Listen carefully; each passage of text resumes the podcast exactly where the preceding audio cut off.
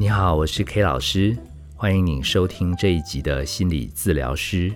今天想跟大家聊的一些是关于奖状、感谢状的随想，因为我有的时候工作的性质会让蛮多单位在开场或结束就发给我一张奖状或感谢状。那行不隆咚，我也收集了上百张、上千张的这些状子，其实堆在家里也蛮可观的。好，我后来才发觉，不晓得是哪个仁兄，他发明了这个奖状制度。好，他真的很厉害。当然，如果你已经出社会了，你你你觉得，哎呀，奖状不拿也罢，哦，给奖金还实际一点。但是你知道吗？对于小朋友来说，好，尤其是小时候不容易上台领奖的小朋友来说。有机会得到奖状，其实还蛮容易增强他追寻很多应该要往前的目标。那这个在学习心理学上面有特别一个专有名词，叫增强物 （reinforcer）。诶，这个东西很厉害，如果你用得好的话，其实可以让人产生无比的动机继续前行。像 K 老师我自己，其实小时候不是那么有机会得奖状。好，我我也不是不努力，但是可能同学大概比较厉害，我始终都跟奖状擦肩而过。难得有一次，好像是爱国捐献，还领了一张爱国捐献奖状。哎，好不容易到了国中，那那个我很想领个奖状，结果发觉这下更麻烦，因为我我从北投搬到市中心。哎，我们那个国中在那个时候可是全国数一数二的国中，升学率之高，所以全班的同学成绩更顶尖了。这个领奖的之路就越来越遥远哦。每一次看到人家上台啊、唱名啊，我就很羡慕，但是我也很不屑。我想说算了，没领就没领，反正我过得也很好。话说啊，国二升国三那个暑假，其实应该要准备模拟考，结果我我难得就把我们家书架上一堆金庸小说拿出来翻。那我还怕我自己读太多本的那个连续的单元，我还挑了一本单本的叫《连城诀》。哎，我印象很深刻，哇，那真是一个很悲情的故事。好，读了以后，我对金庸产生兴趣，哎，我开始狂练功，什么射雕啊、神雕啊。我记得《倚天屠龙记》，我好像就看了三五遍。好，那你说这样子来得及准备模拟考吗？其实真的时间不太够。但是其实我不是成绩不好，我是容易紧张。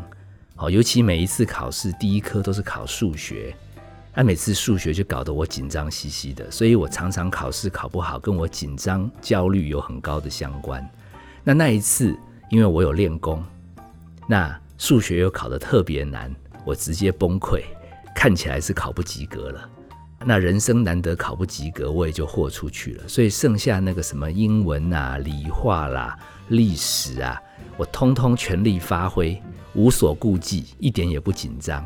哎，好像公民错了个两分，几乎是满分，就差那个数学好像是五六十分。哎，我们老师很精明，他立刻去检查那个数学考卷，他发觉这个竞争激烈的对手班，他们老师出题的时候超范围，所以有大概四十来分的分数都不是在考题范围内的。结果我很意外哦，那四十分我加回来之后，我数学居然变满分。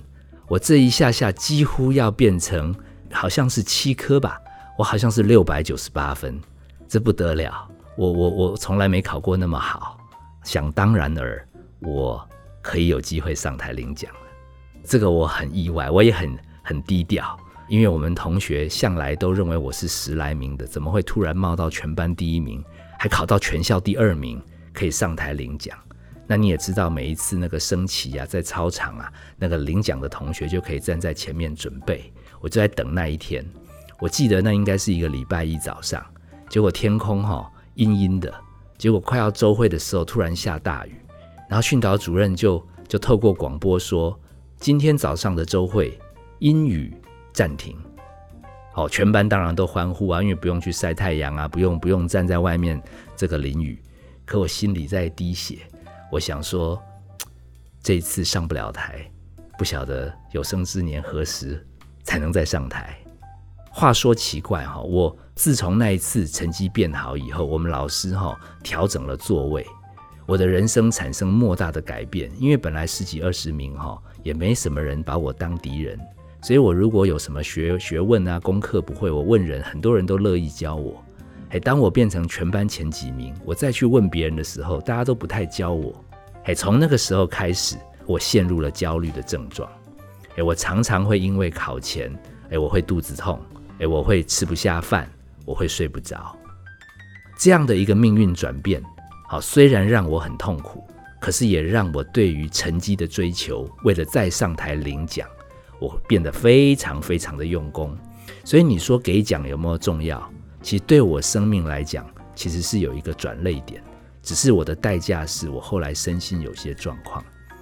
好，不瞒各位听友，其实我告诉你，其实我身边就有好朋友，他曾经在夜夜深人静的时候打电话跟我讲，他说：“K 老师，我好想把我全家，他应该可能也有上百上千张的奖状，他想要一把火烧掉。”我问他为什么，因为我那时候也没有得几张。我觉得他如果有上百上千张，他真的很厉害。他快要哭着的告诉我，他说他这一生就被奖状控制。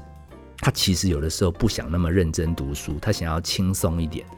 可是好像人家看到他就代表第一名，是不能失败的。他说他被奖状给制约了。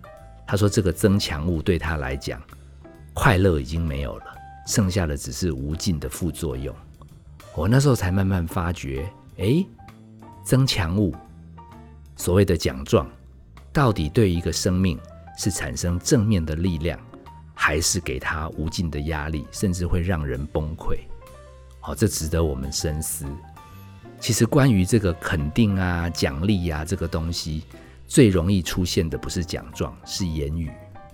各位听友，有没有想过，你有机会在处理家人相处的时候，跟小孩对话的时候？怎么样讲出的话是给力的，是能够带出正面意义的，而不是给他压力的吗？其实我有另外一个朋友，哦，他有一次在我开车，他突然打电话给我，因为这朋友很很很久没联络了，所以我边开车，我偷偷的就开了扩音开始聊。其实这是有一点违规的，因为开车其实有一点危险，但是因为他的问题实在蛮沉重的。我边开车听得蛮入神的。他主要告诉我，他有儿子参加学校的乐团。那参加乐团很棒啊，会乐器，而且他他们念的是贵族学校，其实里面大部分都是有头有脸的家庭去念的，家里的收入都不错。我我这个朋友他告诉我，他说有一天他他去接他儿子回家的时候，他儿子上车闷闷不乐。他问他发生什么事，他儿子说没有。哦，你也知道嘛，青少年越有事，他就越说没有。我这个同学锲而不舍，就一直问说：“可是看你就是不开心呐，好，到底是乐团发生什么事？你愿意跟爸爸讲吗？”他儿子大概觉得很烦，最后就吼一声说：“你干嘛要跟妈离婚呐？”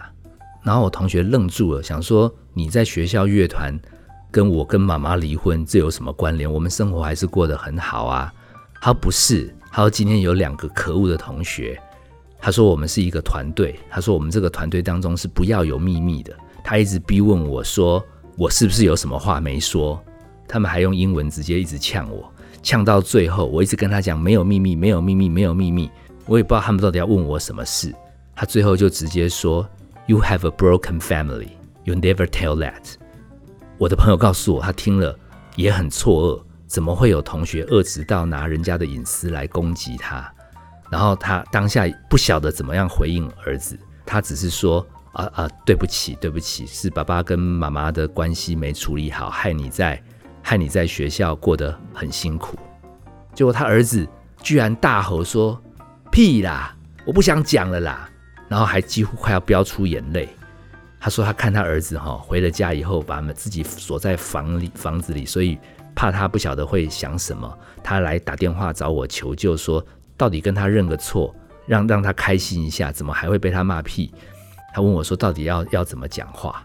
那我听到这时候，我也正在想，结果旁边有一台警车靠近我，然后我也没发觉，我还叽里呱啦讲讲讲个很过瘾。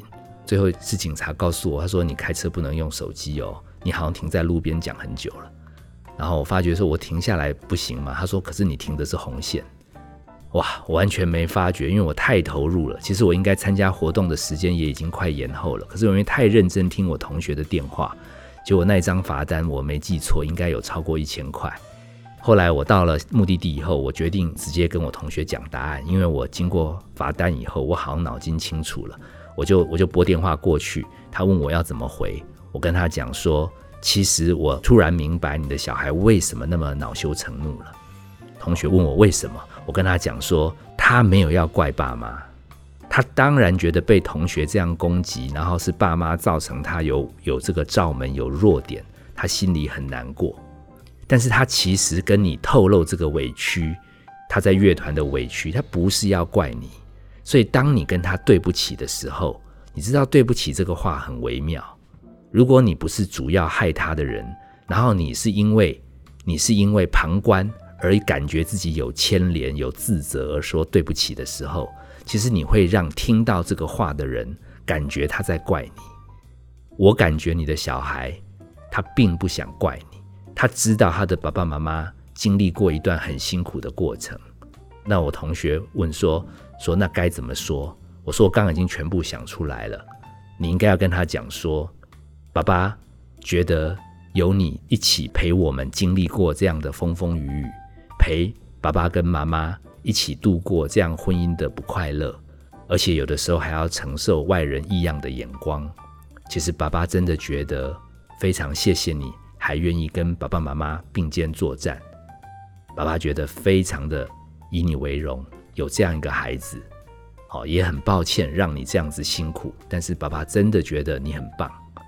我同学听完说：“啊，所以是要称赞他很棒。”我说：“对。”因为他其实生气的主要对象是他同学，他不是想要怪你，所以当你说对不起的时候，他感觉到他好像把他的委屈怪到你，而他也搞不清楚要怎么表达，所以他才会突然瞬间整个很恼怒。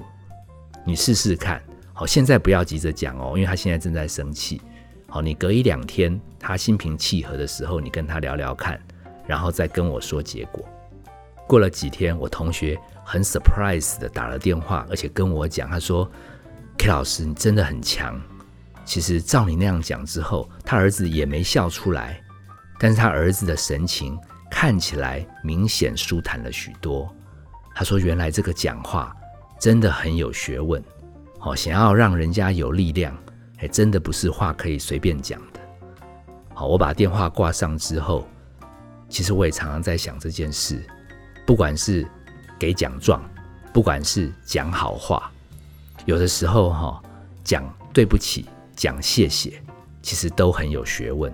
如果你动不动就一直讲对不起、对不起、对不起，其实有的时候哈，对方从觉得你自己知道要改进，甚至最后会感觉到每次都只想靠讲对不起就脱身。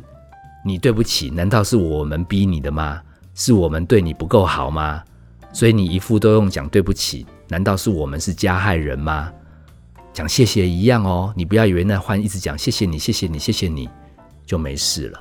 有的时候人家都感觉到你的谢谢只是应付，根本没有诚意表达谢人家什么。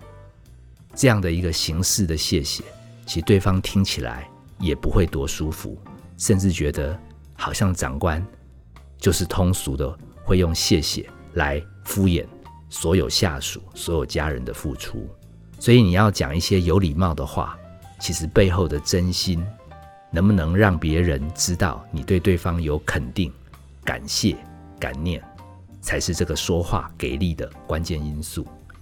如果你在家人当中、在朋友当中、在同事当中，你发觉别人讲话不容易这么用心，不管是请、谢谢、对不起，都是随性的讲。